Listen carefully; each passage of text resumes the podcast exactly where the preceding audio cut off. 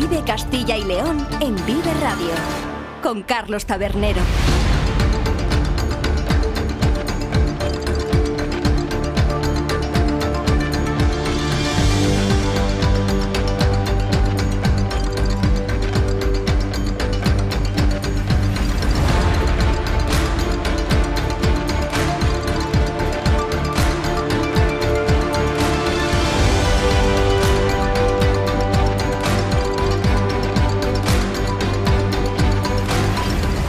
¿Qué tal? Muy buenas tardes, bienvenidos y bienvenidas a Vive Castilla y León, el programa con el que les acompañamos desde la 1 hasta las 3 de la tarde para informarles de todos los asuntos de interés que tienen lugar a lo largo y ancho de nuestra comunidad con sus protagonistas, las gentes de Castilla y León.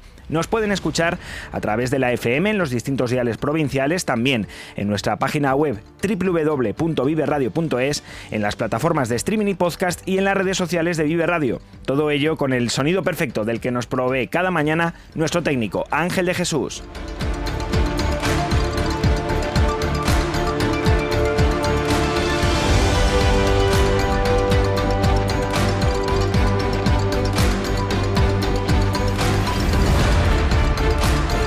Es miércoles 24 de enero y hoy comienza FITUR, la Feria Internacional de Turismo, ha abierto sus puertas esta mañana en el recinto ferial de IFEMA en Madrid para ese intercambio y promoción de todos los territorios de España, de Europa y de buena parte del mundo. Y allí, por supuesto, está la Junta de Castilla y León, que en estos momentos está presentando los resultados del plan director del Camino de Santiago, de la mano de su vicepresidente, de Juan García Gallardo. Acudiremos en el programa de hoy a IFEMA para conocer esos resultados y cuáles son los elementos destacados de la oferta de Castilla y León en la mayor feria de turismo a nivel nacional y una de las más importantes del mundo. Por cierto, aprovecho para recordarles que allí estaremos presencialmente el próximo viernes, dentro de dos días, para realizar un programa especial de Vive Castilla y León, con motivo del Día de la Comunidad en esta Feria Internacional del Turismo. De manera que ustedes, los oyentes, puedan conocer a través de nuestra sintonía, la de Vive Radio, todo lo que llevan los pueblos y ciudades de Castilla y León allí a Fitur.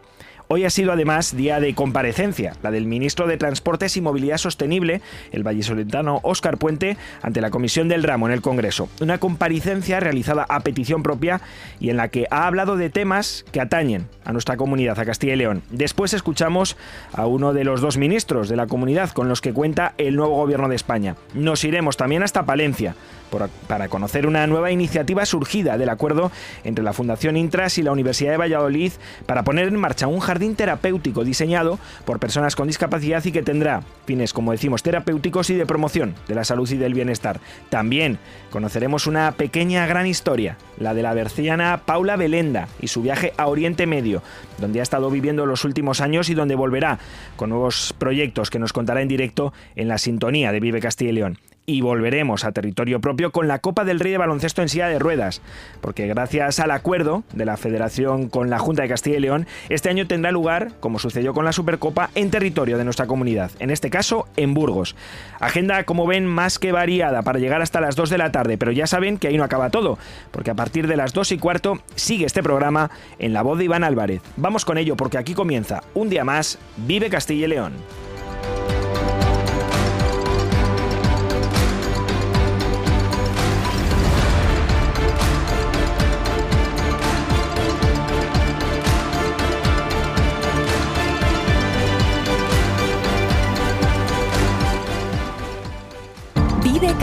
León en Vive Radio, donde vive la información. Existe un lugar donde el cielo y la tierra parecen unirse. Un lugar donde aún queda espacio para la reflexión, pero también para el placer, la gastronomía, el arte o las tradiciones ancestrales llenas de vida. Zamora te ofrece una experiencia completa que colmará tu espíritu y todos tus sentidos. Zamora, así en el cielo como en la tierra. Presentación de la nueva campaña turística en la Feria Fitur el próximo 25 de enero a las 12 horas en el stand de Castilla y León. Patronato de Turismo de Zamora. Ayuntamiento de Zamora. Vive Castilla y León en Vive Radio con Carlos Tabernero.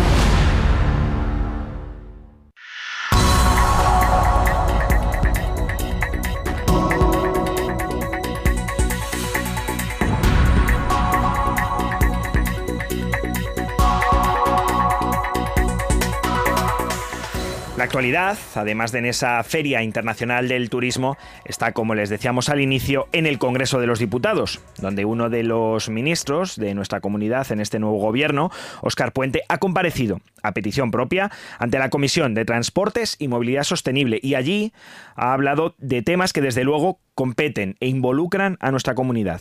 Pero la comparecencia la ha iniciado con un mensaje general en el que ha enumerado los tres grandes objetivos con los que afronta esta legislatura. Tres grandes retos que sintetizan las que serán nuestras aportaciones clave. El primero, avanzar en la transformación de España. Yo lo señalé el día de mi toma de posesión. No estoy en política para estar, sino para hacer. El día que no pueda hacer, dejaré de estar. No tiene ningún sentido para mí pasar por los, los puestos sin, sin la ambición de transformar la realidad por supuesto, a mejor. Y eso es lo que voy a hacer en este ministerio. Continuar el proceso de descarbonización del sistema de transportes, una oportunidad que nos, que nos conceden la llegada de fondos europeos y que no podemos desaprovechar porque no, no tendremos seguramente otra tan clara en los años venideros. Y proseguir en la transición hacia una movilidad sana, sostenible y segura, porque la que tenemos hoy no, es, no tiene ninguna de estas tres características y tenemos que llegar a ella.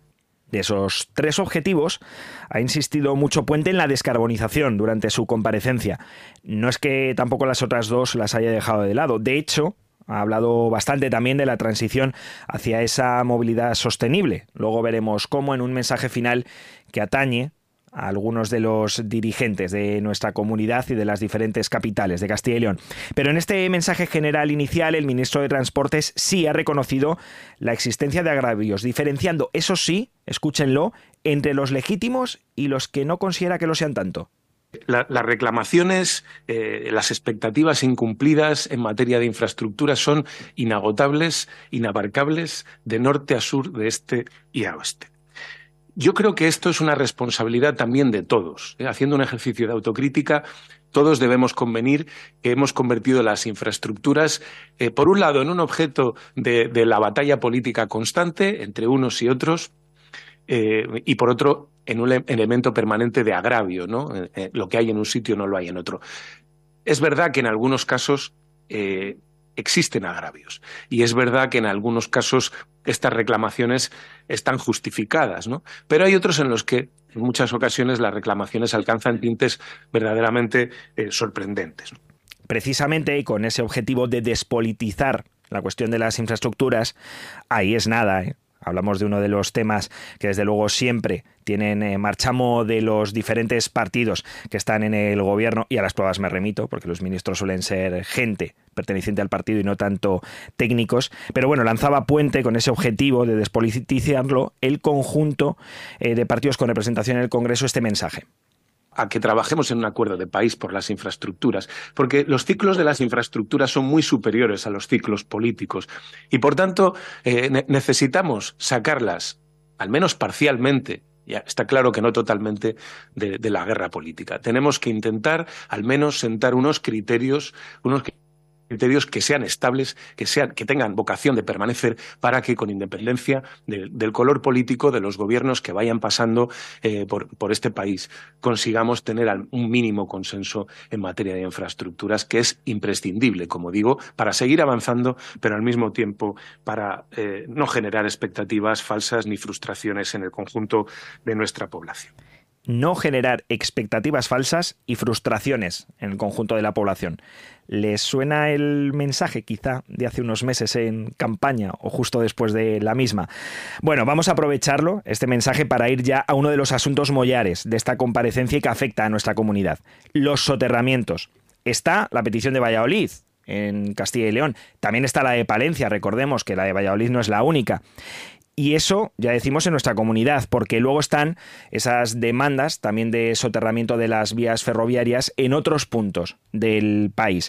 Bueno, pues aquí va el mensaje que ha lanzado Puente para todos ellos. Más integraciones y menos soterramientos. Así, en lo que respecta a la planificación, tenemos la intención de racionalizar las integraciones urbanas, orientándolas a integraciones blandas y recurriendo a soterramientos solo en los casos necesarios. Esta es una de las materias en las que lo ideal sería alcanzar algún acuerdo que diera una cierta estabilidad a estas políticas. ¿no? Hay en este momento protocolos de integración eh, firmados en el conjunto de, España eh, con importe sin actualizar, eh, sumado entre todos ellos de más de 28.000 millones de euros. Comprenderán que es imposible abordar todos y cada uno de ellos. Y por tanto, si somos honestos con la, con la ciudadanía de todos los territorios de este país, tenemos que empezar por decirles que algunas expectativas no se pueden cumplir. 28.000 millones de euros, para que se hagan una idea, supondría que en materia ferroviaria no se invirtiera un céntimo más que en operaciones de integración los próximos 12 o 14 años. Y eso es imposible. Imposible. Así de claro lo ha dejado el ministro de Transportes y Movilidad Sostenible en su comparecencia. Mensaje indirecto pero desde luego muy directo a la ciudad de la que fue alcalde, a Valladolid. Pero iba más allá, Puente, al avanzar en las posibles soluciones, muy parecidas, ya lo van a escuchar, a las que comenzó precisamente a poner en marcha en la capital vallisoletana tenemos que adoptar soluciones realistas. Y esas soluciones muchas veces pasan por sistemas más amables, más eficaces para integrar el ferrocarril en las ciudades, eliminando barreras urbanas y reduciendo significativamente y a corto plazo los efectos visuales y acústicos para los vecinos que habitan cerca de las vías. Queremos reorientar este tipo de inversiones públicas de carácter más urbano que ferroviario de una manera equilibrada y por ello vamos a promover la implantación de un modelo de reparto de obligaciones financieras atendiendo a las competencias de todas las administraciones públicas. De esta manera no nos encontraremos con la pregunta, a veces justificada, otras veces no, de por qué en unos sitios sí y en otros no. A veces en unos sitios sí, porque técnicamente y económicamente es la solución más recomendable, y en otros no, porque no lo es. Pero también hay veces que en los que en unos sitios sí, porque a alguien se le ocurrió que ahí eh, tocaba, y en otros no, porque a alguien se le ha ocurrido que en ese otro lado no toca. Y eso no puede ser, no puede haber arbitrariedad a la hora de tomar este tipo de decisiones en materia de infraestructura. Bueno, pues ya lo están escuchando. Avanzaba Puente esa justificación porque es consciente, yo creo, de que le van a llover las críticas cuando desde el Ministerio se autorice un soterramiento en un punto determinado, en una ciudad concreta de nuestro país, mientras en otras se siga reclamando y se le propongan soluciones desde el Ministerio como esa integración amable de la que hablaba el ministro.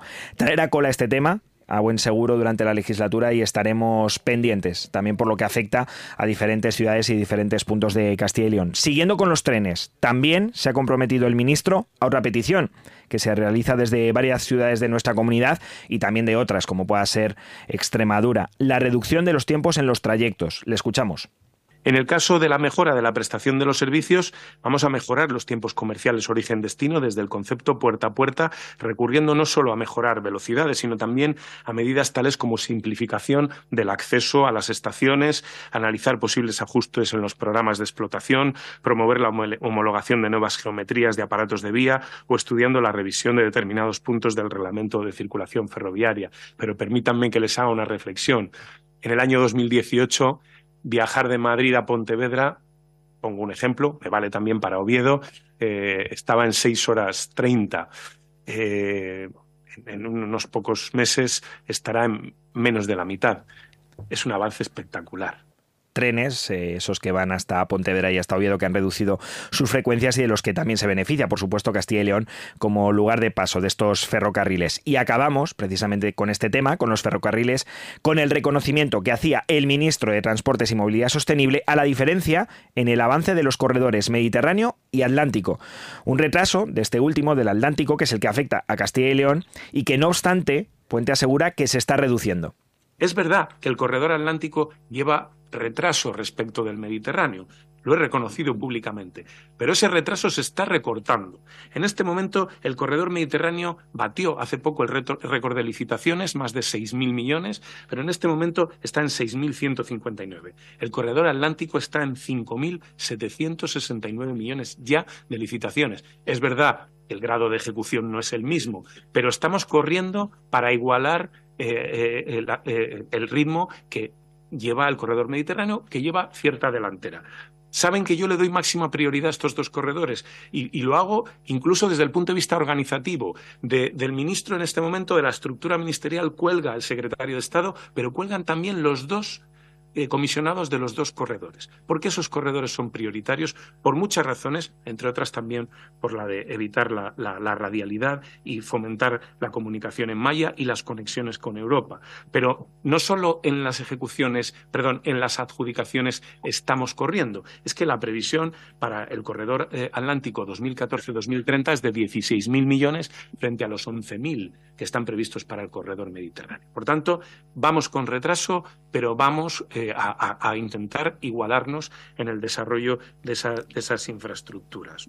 Aprovechaba, además, Oscar Puente, esta cuestión para defender que la red de trenes de España partía de la radialidad que hacía que todo pasase por Madrid, pero que actualmente ya se lleva años trabajando en que se convierta en una malla que conecte territorios distantes del país sin tener que pasar por la capital. Veremos hasta qué punto se sigue fomentando y sobre todo si eso conlleva la construcción de ese demandado corredor ferroviario del oeste.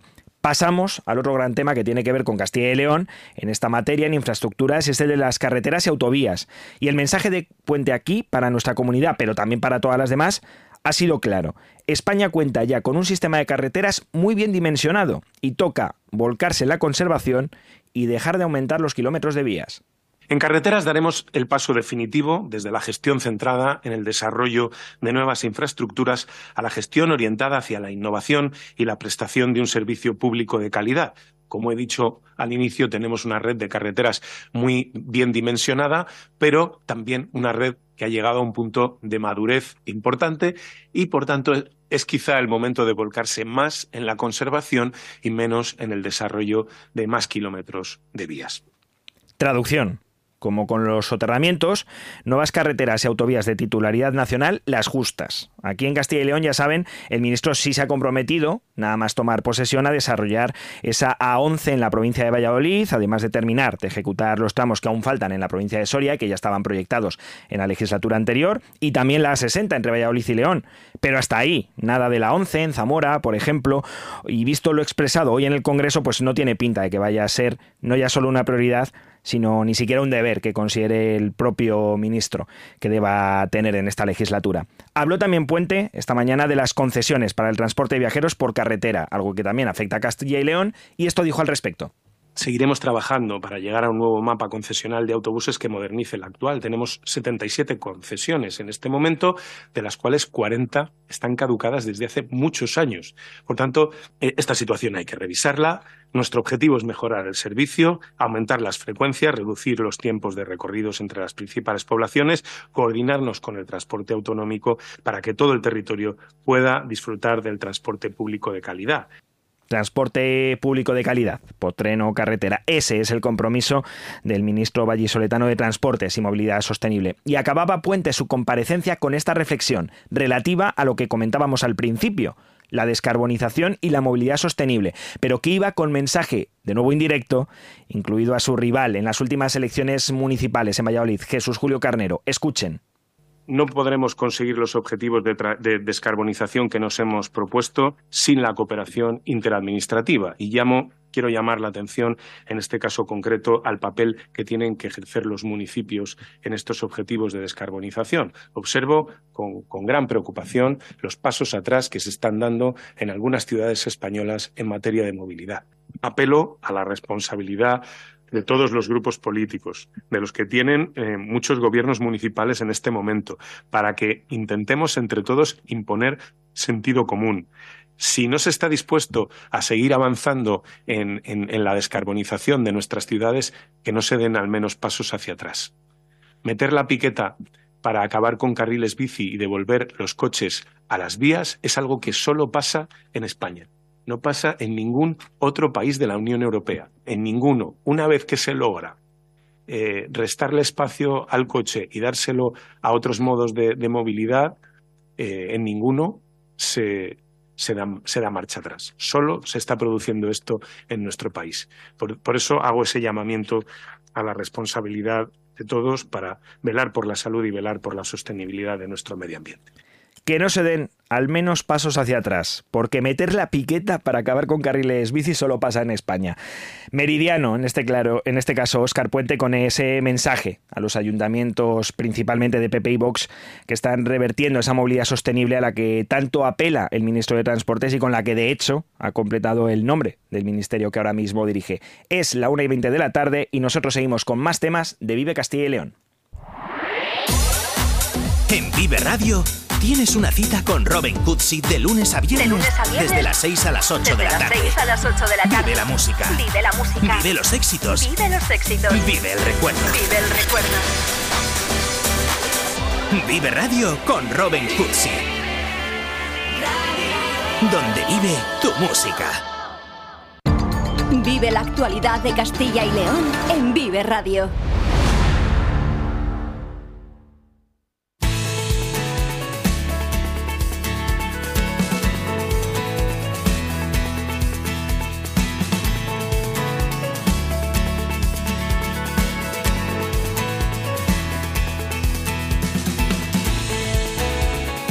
Que sepan que sigue la comparecencia todavía de Oscar Puente. Ha comenzado a las 9 de la mañana y ahora mismo, cuando son la 1 y 21 minutos de la tarde, todavía sigue contestando a las preguntas y a las disquisiciones que le han realizado desde los diferentes grupos del Congreso de los Diputados.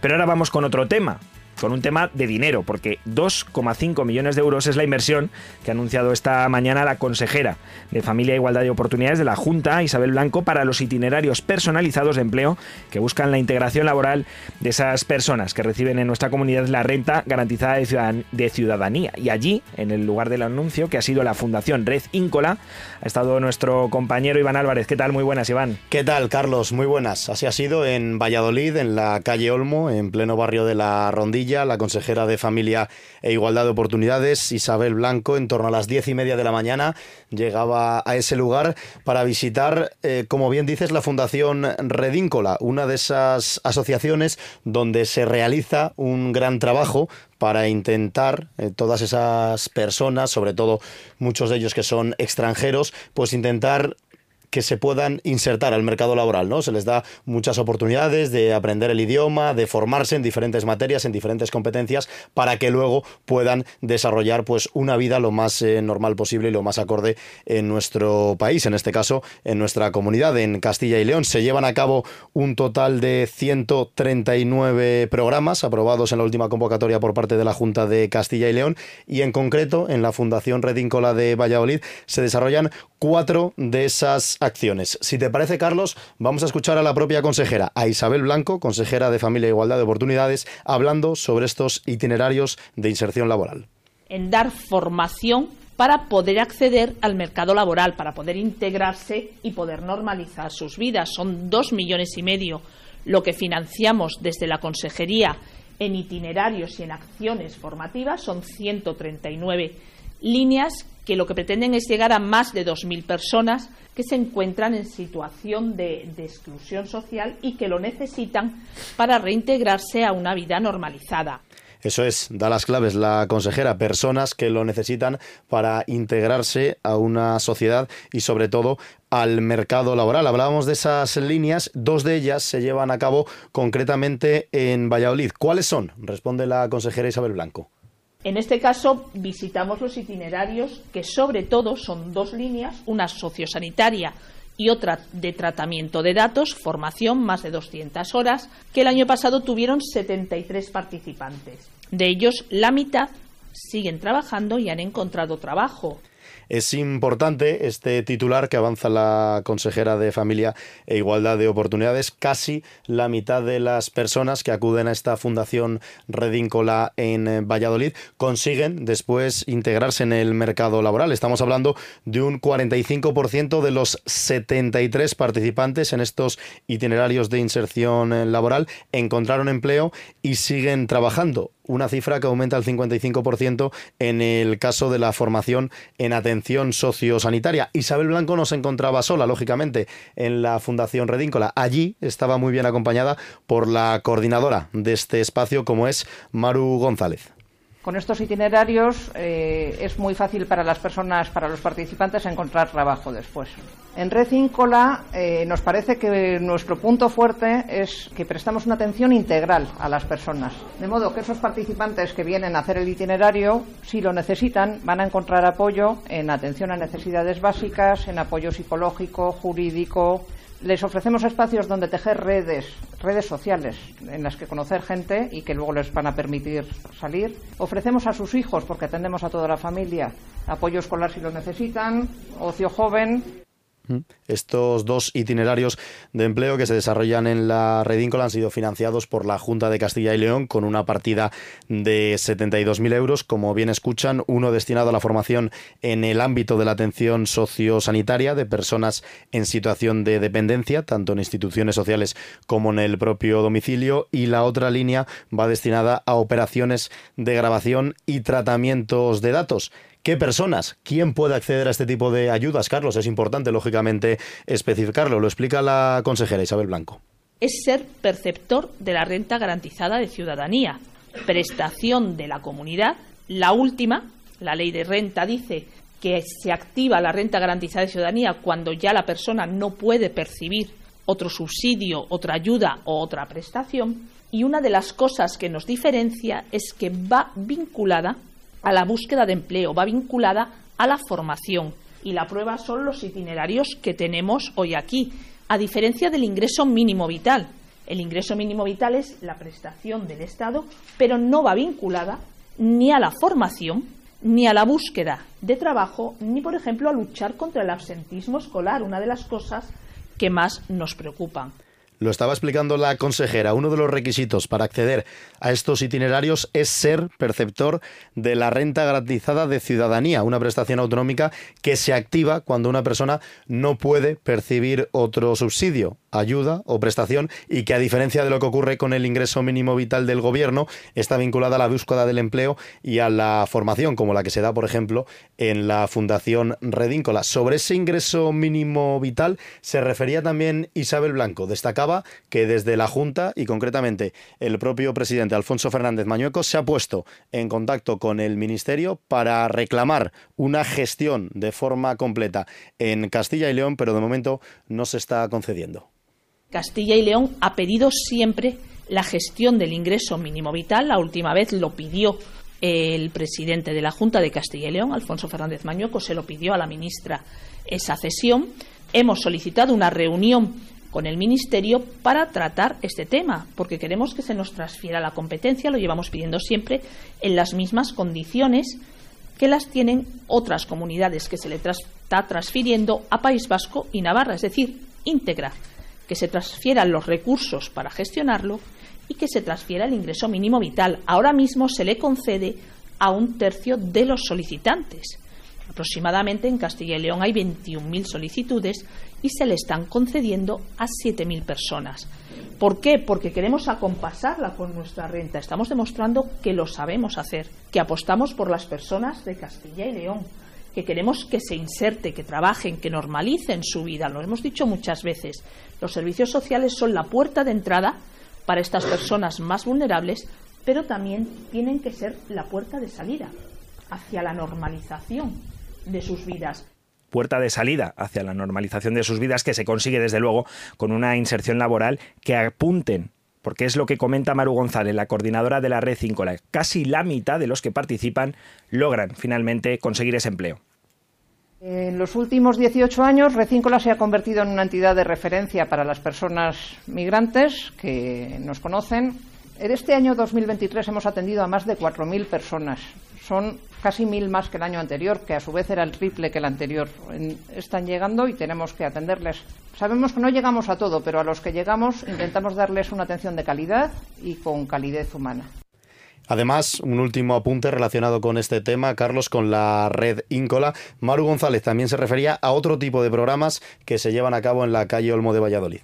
En Red Íncola trabajamos en formación, en, hacer itinerario con otras personas que están en proceso de regularizar su situación, eh, su permiso de residencia. Eso lo hacemos mediante un programa muy bonito que nosotros llamamos Reanudar. Estas personas cuando vienen tienen que volver a formarse en muchos aspectos. Y aquí les ayudamos, les acompañamos para hacer una formación que les permita insertarse laboralmente en el momento en que tengan el permiso de trabajo. Cursos como manipulador de alimentos, clase de español, atención al cliente, bueno, Iván, y ha hablado también la consejera de esas tarjetas monedero puestas en marcha por el gobierno. Que fueron aprobadas ayer por el Consejo de Ministros para que las familias vulnerables puedan canjearlas en determinados supermercados por alimentos u otros productos de primera necesidad. A Isabel Blanco ha valorado de esta manera la siguiente noticia, la que dice que de las 47.000 personas que acceden actualmente al Banco de Alimentos, solo 1.000 se van a beneficiar de esta tarjeta monedero el Gobierno lo que aprobó ayer es una medida financiada con fondos europeos, con el Fondo Social Europeo. Dinero que el Gobierno va a destinar a estas tarjetas monedero. Es una medida más. Nosotros todo lo que sea luchar contra la exclusión social, ayudar a las familias, no nos parece bien, pero dinero que no va a llegar, por ejemplo, a los bancos de alimentos. Eh, se cambian unos fondos, un mecanismo por otro. Eh, los bancos de alimentos atendían a 47.000 personas al año en dos entregas. Con esta ayuda eh, o con esta tarjeta, ¿cuáles son los problemas que veo? Lo primero, eh, se va a llegar alrededor de mil familias, porque con la tarjeta solo se va a atender a las familias con menores. ¿Qué pasa con todas esas personas mayores, por ejemplo, que viven solas, que necesitan esa ayuda? ¿Qué pasa con las familias que no tienen hijos, el gobierno las está dejando fuera de estas tarjetas y está quitando los recursos que se les proporcionaban a los bancos de alimentos.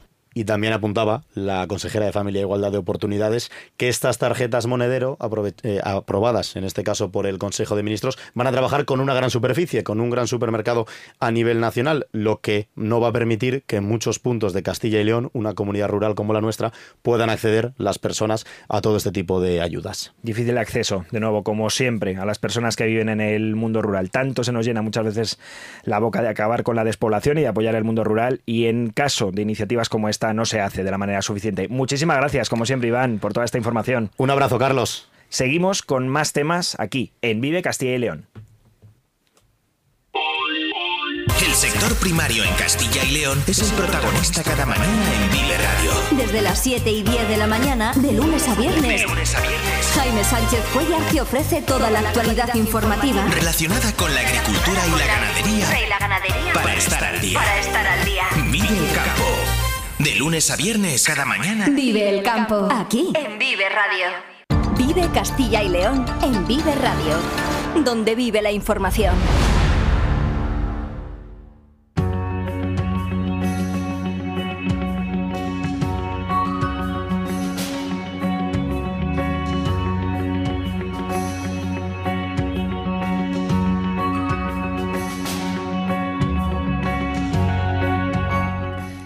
Saltamos de lugar de actualidad a lugar de actualidad, porque acaba de tener lugar en Palencia, en el campus de la Yutera, que la Universidad de Valladolid tiene en la capital palentina, una presentación muy especial la propia Universidad de Valladolid y la Fundación Intras acaban de poner en marcha un jardín terapéutico diseñado dentro de un proyecto europeo denominado Healing Gardener, que será cuidado por personas con discapacidad. El jardín tendrá esos fines terapéuticos y además de promoción de la salud y del bienestar. Pero mejor que yo, seguro que nos lo cuenta Daria Smolianska, que es la técnico que coordina este proyecto de Jardín Sanador. Daria, ¿qué tal? Muy buenas tardes.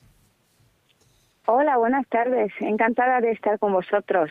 Y nosotros de que nos atiendas y nos acompañes en estos minutos de Vive Radio. ¿En qué consiste exactamente este jardín? ¿A qué nos referimos cuando hablamos de un Healing Gardener?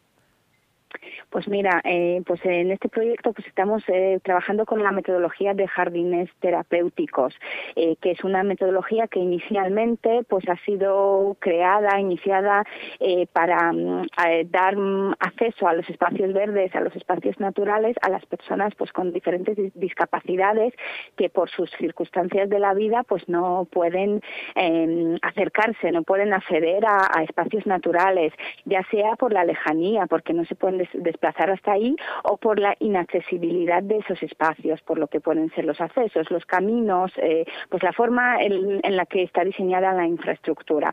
Eh, bueno, nosotros en este proyecto mm, hemos ido un, paso más allá y lo hemos planteado pues como, como un proyecto que busca por un lado eh, pues un espacio para, para que la comunidad pues en este caso aquí de, de la universidad pues que la gente pueda socializar, que sea un espacio verde, un espacio abierto al aire libre en el que los alumnos, los profesores y la comunidad de Palentina pues pueda, pueda estar cerca de la, naturaleza, pueda usar este espacio pues para hacer eh, pues proyectos, hacer actividades de, jardinería comunitaria eh, juntos.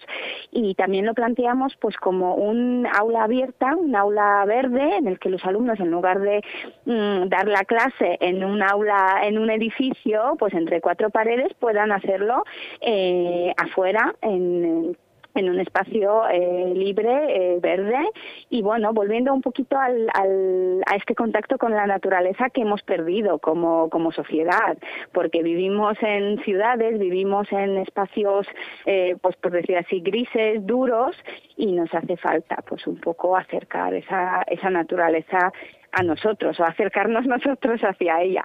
Desde luego. Ya como queramos verlo. Buena falta hace que tengamos más conexión ¿no? con esa naturaleza y si puede ser en un espacio urbano, ya que muchos tenemos poca capacidad de salir de él en nuestro día a día, pues eh, mejor que mejor. No sé el diseño de este jardín a cargo de quien ha corrido.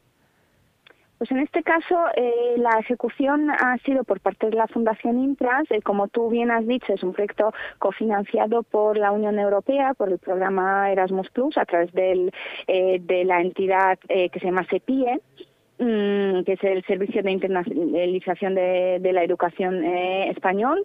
y bueno, nosotros hemos sido nuestro, nuestra fundación y en, en particular nuestro, nuestros itinerarios de formación y centro especial de empleo que emplea a las personas con discapacidad, pues ha sido eh, quien ejecutó el proyecto. Es decir, nosotros hemos diseñado el proyecto, el, el formador a cargo del equipo de jardinería ha diseñado la infraestructuras, ha diseñado el proyecto, o los dos proyectos, porque realmente hemos ejecutado dos jardines, uno aquí en el campus de La Yutera y otro en Valladolid, en la sede de la Fundación, en el barrio de Parque Sol y la ejecución ha sido de, eh, hecha por eh, nuestros mm, profesionales y personas en, prácticas eh, de itinerarios formativos y bajo el liderazgo del, formador de, en, jardinería mm, y bueno con participación un poco de, mucha gente de, la fundación de, diferentes departamentos diferentes profesionales pues hemos puesto muchos de nosotros de, de nuestra parte para que este proyecto pudiera ser realidad y por parte de la universidad, la verdad es que ha habido una colaboración pues espectacular, hemos hemos disfrutado mucho durante este año, más de un año, eh, colaborando con los profesionales de la universidad que nos han puesto todo tipo de facilidades para poder mm, llevar a cabo este proyecto y, llegar hasta aquí y poder poder eh, construir y inaugurar el jardín. La Fundación Indras, desde luego, llevando a cabo siempre ese trabajo, no solo de puesta en marcha de este tipo de iniciativas muy beneficiosas para toda la sociedad, sino también dentro de la inclusión y del desarrollo laboral de las personas con discapacidad y en general, ¿no? de apoyo a la diversidad. Eh, Daria, le quería preguntar también eh, qué peculiaridades y qué diferencias tiene este jardín, nos ha comentado antes, y no sé si su uso está destinado a toda la población o va destinado a unos sectores en concreto. Bueno, eh, pues nosotros siempre decimos que el uso luego lo define el usuario o la gente o las comunidades, es decir, que siempre está abierto a que la gente con su imaginación, su creatividad y su deseo de, hacer las cosas, pues que puedan convertir y hacer el uso, pues mm, que no pudiera ser planteado desde, desde un primer momento, pero bueno, inicialmente el uso, sobre todo mm, del jardín de, Palencia, de, la Pues eh, esperamos que lo use la comunidad educativa, tanto los, el profesorado, pues para para implementar los proyectos, las actividades del aula abierta con los alumnos, eh, que lo puedan usar mm, los mm, estudiantes por su cuenta para que sirva como un punto de encuentro, un, un punto donde, donde estar, ya sea solos, eh, relajándose en un espacio verde y natural o mm, en compañía de los amigos, pues para, para estar juntos en un espacio agradable.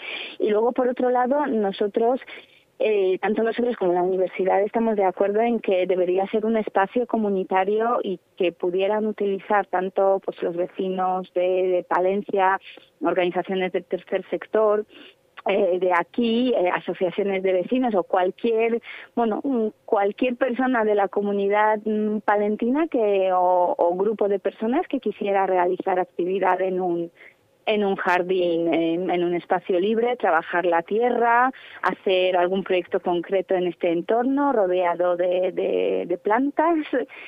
Mm, pues ese es un poco el planteamiento, pero insisto en que va a ser la gente que se les van a ocurrir seguramente estos y, y, otros usos que, se le podrán dar al jardín la comunidad palentina, que por tanto va a ser partícipe, no solo usuaria, sino también va a definir cuál va a ser el uso que se le dé a este Healing Gardener, que también, ya lo han escuchado, está en Valladolid y que podrán disfrutar los ciudadanos de una y otra ciudad gracias al trabajo de la Fundación Intras. Muchas gracias por habernos atendido y habernos contado este proyecto aquí en la sintonía de Vive Castilla y León a la coordinadora precisamente de este proyecto de Jardín Sanadora, Daría Smolianska.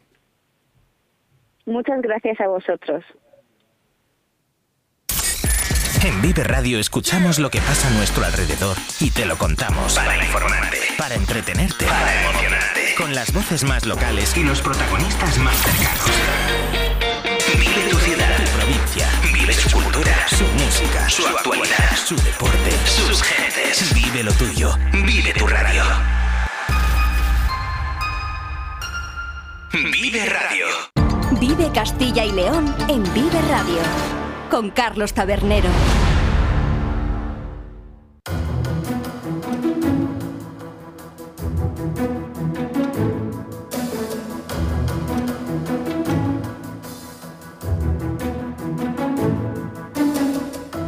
Nos vamos a mover ahora un poco más lejos de lo que estamos acostumbrados. En concreto, a Oriente Medio, porque allí se fue hace unos años nuestra próxima protagonista, Paula Belenda, para conocer aquella zona del mundo.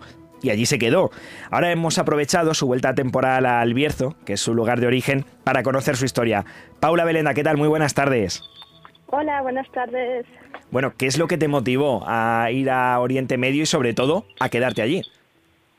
Em, pues me motivó sobre todo eh, la curiosidad y no saber qué había allí, porque para mí eh, era que recibíamos una información que no era completa ni podía ser eh, la representación de la realidad. Entonces fue un poquito por curiosidad y porque yo quería ver con mis propios ojos qué es lo que había allí, estar con la gente, ver cómo eran esos países, cómo era la región. Y supongo que el contraste fue fuerte, pero también te has encontrado sorpresas. Es muy diferente la perspectiva que tenemos aquí de lo que ocurre en Oriente Medio a lo que realmente está pasando en estos países de esa zona del mundo. Eh, sí, fue completamente diferente porque em, yo iba pues un poquito eh, a, ciegas y ya te digo, creo un poco creo que con falta de información, un poco desinformada y lo que me encontré pues fue eh, algo completamente opuesto a lo que normalmente yo veía quizás en las noticias o leía en los periódicos o veía en las redes sociales. Em, vi, me encontré muchísima, eh, sobre todo, humanidad, que es como normalmente para mí relaciono esta región eh, con esta palabra. ¿Y cuál es la situación actualmente de las mujeres en Oriente Medio, que es otro de los temas que también desde aquí quizás se comenta siempre con demasiada ligereza o quizá con relativa desinformación y no sé si precisamente el vivir allí ha mostrado una realidad diferente sobre la percepción que tenemos aquí de la situación de las mujeres en Oriente Medio. Eh, pues sí, porque mm, quiero decir, siempre sé que cuando yo menciono Oriente Medio, menciono mi proyecto allí o menciono mis viajes allí, sé que normalmente eh, o muestro cosas de allí, es el tema principal, el que sale, de las mujeres allí. Y lo que yo eh, suelo decir es, em, es una... Hay millones de realidades allí. Eh, de hecho, ellas muchas veces, ellas mismas, se sorprenden que la visión que hay sobre ellas en Occidente y me lo dicen todo el tiempo. Y, por ejemplo, es esto algo que a mí me chocó, que me decían, Paula, eh, a mí de verdad me sorprende cuando veo a alguien y la, la imagen cae sobre nosotras. Y mm, lo que yo suelo decir es que hay por los miles o millones de mujeres hay una realidad completamente diferente. Hay, es que siento que siempre se les mete en un mismo saco de un grupo de mujeres oprimidas y maltratadas en su casa y para nada es así. Hay absolutamente de todo, como hay en nuestro país. Hay mujeres que sí que su lugar es en la casa y hay mujeres que son hiper exitosas, hay mujeres que eh, trabajan, mujeres que tienen familia, mujeres que deciden no tener familia, hay de verdad muchísimas realidades.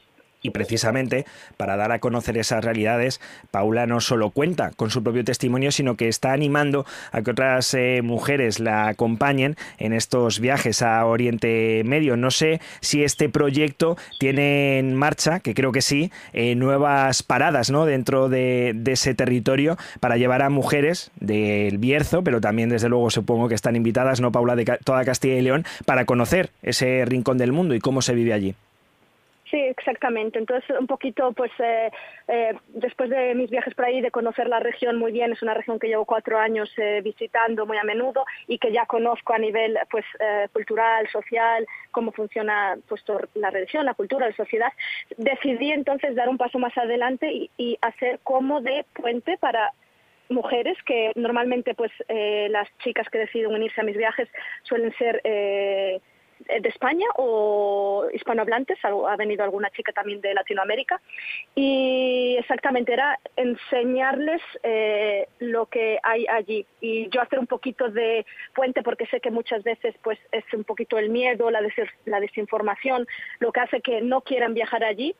Entonces, eh, facilitar yo un poco eh, esto y crear estos viajes que son eh, específicos para eh, mujeres y que aparte nosotras también una vez en, el, en los países, ahora mismo yo estoy trabajando en Oman, Arabia, eh, Líbano y ahora voy a abrir Irak, eh, también contamos con mujeres locales que es importante. Participamos con ellas, sí, sí. Claro que es importante, ¿no? Que haya esas conexiones también con las eh, personas que viven allí, que son oriundas de estos eh, países. Eh, no sé, Paula, si precisamente en las mujeres que ya han acudido contigo a estos viajes has visto un cambio de mentalidad después de los mismos. Eh, sí, y es muy bonito. De hecho, cuando me preguntan qué es lo que más me gusta o qué es lo que eh, más me aporta estos, uh, estos viajes o este proyecto, una, una de las uh, cosas es, es esto, es la visión que después ellas eh, desarrollan una vez que llegan allí. Sé que es un periodo breve de tiempo porque, bueno, al final son un viaje de 7 a 10 días, 7 a 11 días, entonces no te da para eh, entender al 100% la realidad, pero ya ves otra realidad que normalmente no es la que tú te imaginabas. Y eh, luego, pues ellas me dicen, muchas veces me lo agradecen y se van, uh, no sé, es bastante emocionante, se van uh, con uh, una idea diferente, crean una propia opinión y tienen una visión diferente. Y eso, desde luego, cuando sirve para ampliar fronteras, no solo físicas, no solo territoriales, sino mentales, es desde luego una satisfacción, como nos comenta Paula Belenda. Muchísimas gracias por haber compartido tu historia en estos minutos aquí de Vive Castilla y León y mucha suerte con tus próximas aventuras por allí por Oriente Medio. A, ti, muchas gracias por la invitación. Un saludo. Quedan 12 minutos para las 2 de la tarde y enseguida volvemos con más temas de Castilla y León. En Vive Radio escuchamos lo que pasa a nuestro alrededor y te lo contamos. Para informarte. Para entretenerte. Para emocionarte. Con las voces más locales y los protagonistas más cercanos. Vive tu ciudad. Tu provincia. Vive su cultura. Su música. Su actualidad. Su deporte. Sus gentes. Vive lo tuyo. Vive tu radio. Vive Radio. Vive Castilla y León en Vive Radio con Carlos Tabernero.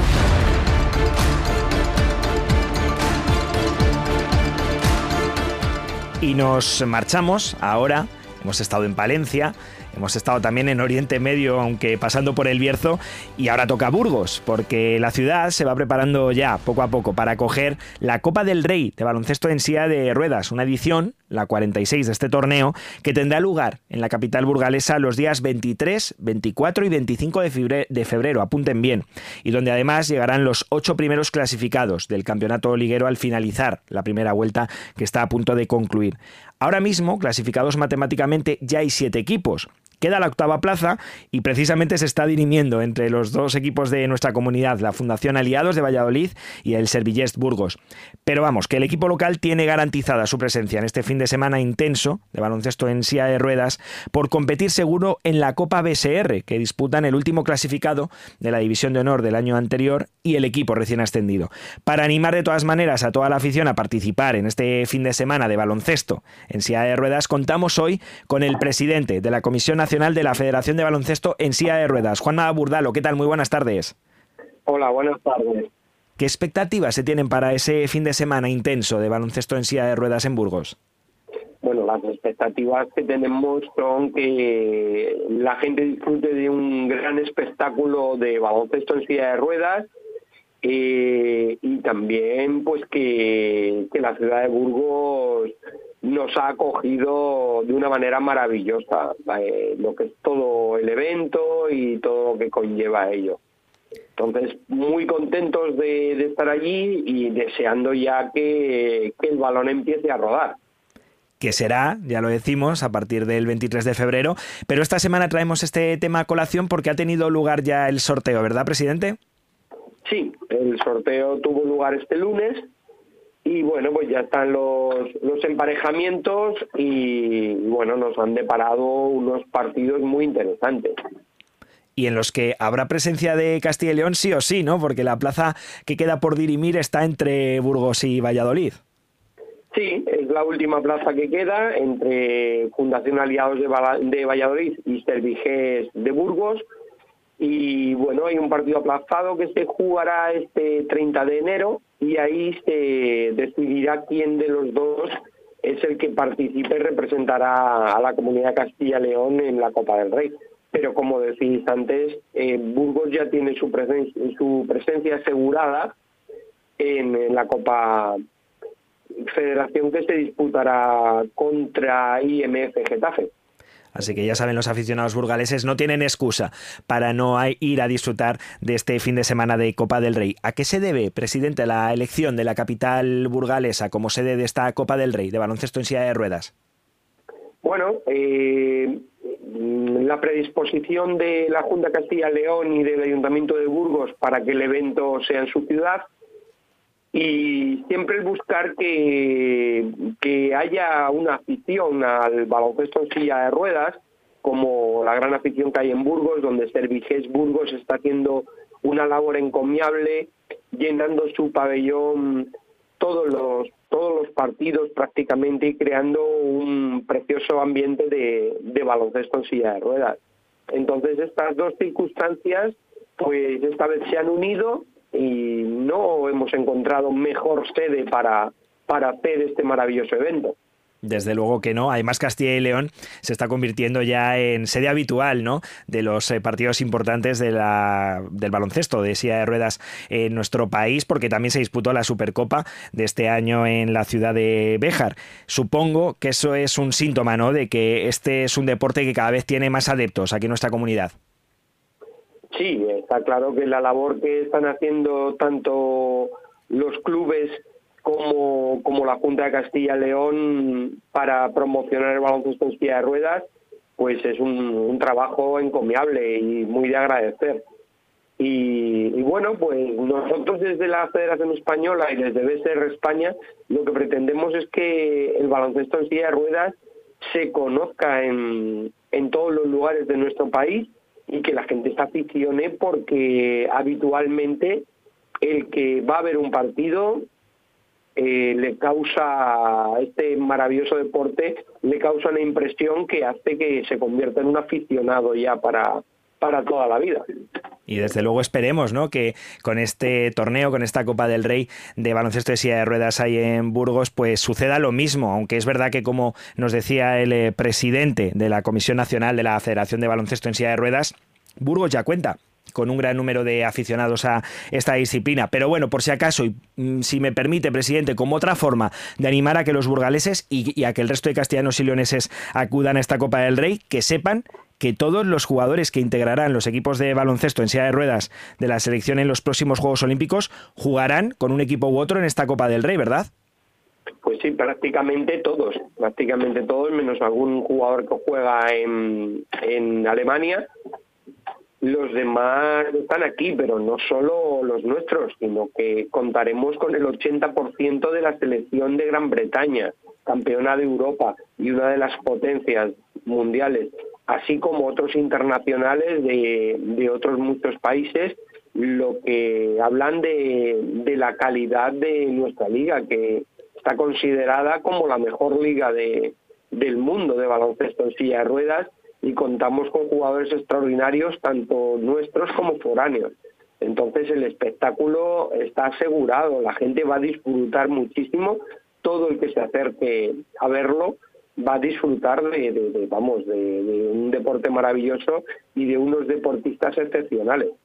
Pues ya lo están escuchando. Si quieren conocer a los jugadores que probablemente luego se cuelguen alguna de las medallas en el próximo, en los próximos Juegos Paralímpicos que tendrán lugar este próximo verano, deben acudir, deben estar allí en ese pabellón, en ese polideportivo El Plantío de Burgos, para disfrutar de esta Copa del Rey, porque una amplia presencia de esos grandes jugadores, de los mejores del mundo, eh, competirán por ese torneo, por ese trofeo de la Copa del Rey de baloncesto de silla de ruedas de aquí de España. Eh, también le quería preguntar, no sé si tiene algún favorito al título y si nos puede hacer también una previa deportiva de cómo llegan los equipos, aunque quede un mes, una vez eh, prácticamente finalizada esta primera vuelta, que es la que ha definido esos emparejamientos en el sorteo de la Copa que se celebró este pasado lunes. Pues partiendo de la base de que a un partido puede pasar cualquier cosa y más en un evento como, como este que tenemos, pues para mí hay tres equipos que, que serían favoritos, los dos cabezas de serie, como son AMIAP de Albacete y el Club Deportivo Ilunion de Madrid, así como Vidaideac de Bilbao, que es el actual campeón de la Copa. Yo creo que entre esos tres puede estar el próximo campeón, pero no descarto ninguna sorpresa por parte de los otros cinco equipos que participan. ¿Alguna opción, algún porcentaje le da a los dos equipos de Castilla y León si finalmente sea cual sea de ellos el que llegue como octavo clasificado para ganar esta Copa del Rey? Quizá el factor afición pueda hacer a Servillés Burgos algo más, eh, que tenga alguna opción más de la que tendría en otro lugar en caso de llegar a esta fase final de la Copa del Rey. Bueno, eh, tenemos que tener en cuenta que es un factor importante el jugar en casa. Pero si Servigés recupera a los jugadores que no ha podido tener durante estas últimas jornadas, es un rival temible. Eh, mm, lo mismo pasa con Fundación Aliados de Valladolid, que si Fundación Aliados recupera a sus jugadores que, de momento no están pudiendo participar, pues también es un equipo muy competitivo. Entonces, ¿qué puede pasar? Pues quien quiera verlo que se acerca al plantío. Eso es, difícil predicción y mucho mejor esa invitación que acaba de hacer eh, Juanma Burdalo para que todos los aficionados, ya decimos, no solo de Burgos, eh, sino de toda Castilla y León y del resto de España, que quieran disfrutar de un fin de semana intenso de baloncesto en silla de ruedas, pues que acudan entre el 23 y el 25 de febrero a ese pabellón del plantío en Burgos para disfrutar de este espectáculo. Ya la última pregunta y no le molestamos más, presidente. Sí me gustaría saber cómo está ahora mismo la implementación de ayudas precisamente para el desarrollo de este tipo de deportes, en este caso del baloncesto en silla de ruedas, si se apoya lo suficiente desde las instituciones. Bueno, hay, hay apoyos, por supuesto que hay apoyos, pero si todo apoyo que viniera además no estaría mal, sobre todo a la hora de, de implementar lo que es la formación de nuevos jugadores, de la expansión de para que la gente conozca gente con niños niñas con alguna discapacidad conozcan este deporte sepan que pueden hacer un deporte adaptado a ellas y a ellos y que, se animen. Entonces sobre todo ese ese trabajo en la base que es lo que nos va a dar un futuro. Estamos ahora aquí porque se ha trabajado anteriormente. Entonces todos los apoyos que vengan tanto de gobiernos centrales, comunidades autónomas, ayuntamientos o demás instituciones, diputaciones e incluso de, empresas privadas, pues todo es de agradecer. Y desde la Federación y desde BCR España estamos intentando que, que todo mejore. Entonces, pues bueno, es un trabajo duro, pero ahí estamos y cada vez estamos contando con, con, un poquito más de apoyo por parte de todas las instituciones oficiales. Pues nos alegramos de que cada vez el apoyo al baloncesto en silla de ruedas sea mayor y sobre todo de que esta competición, de que esta Copa del Rey se celebre en Burgos. Muchas gracias por habernos atendido en esta tarde de Vive Castilla y León. Muchísimas gracias a vosotros y nos conoceremos en persona en el plantío. Eh, de verdad que para todo el público que vaya somos muy cercanos, se podrán hacer fotos con jugadores, podrán hablar con, con cualquiera de, de, de Y allí estaremos, presidente, gracias. Y nosotros nos despedimos. Ya saben que volvemos a las dos y cuarto en la voz de Iván Álvarez, pero ahora se quedan con los servicios informativos de Vive Radio. Hasta ahora.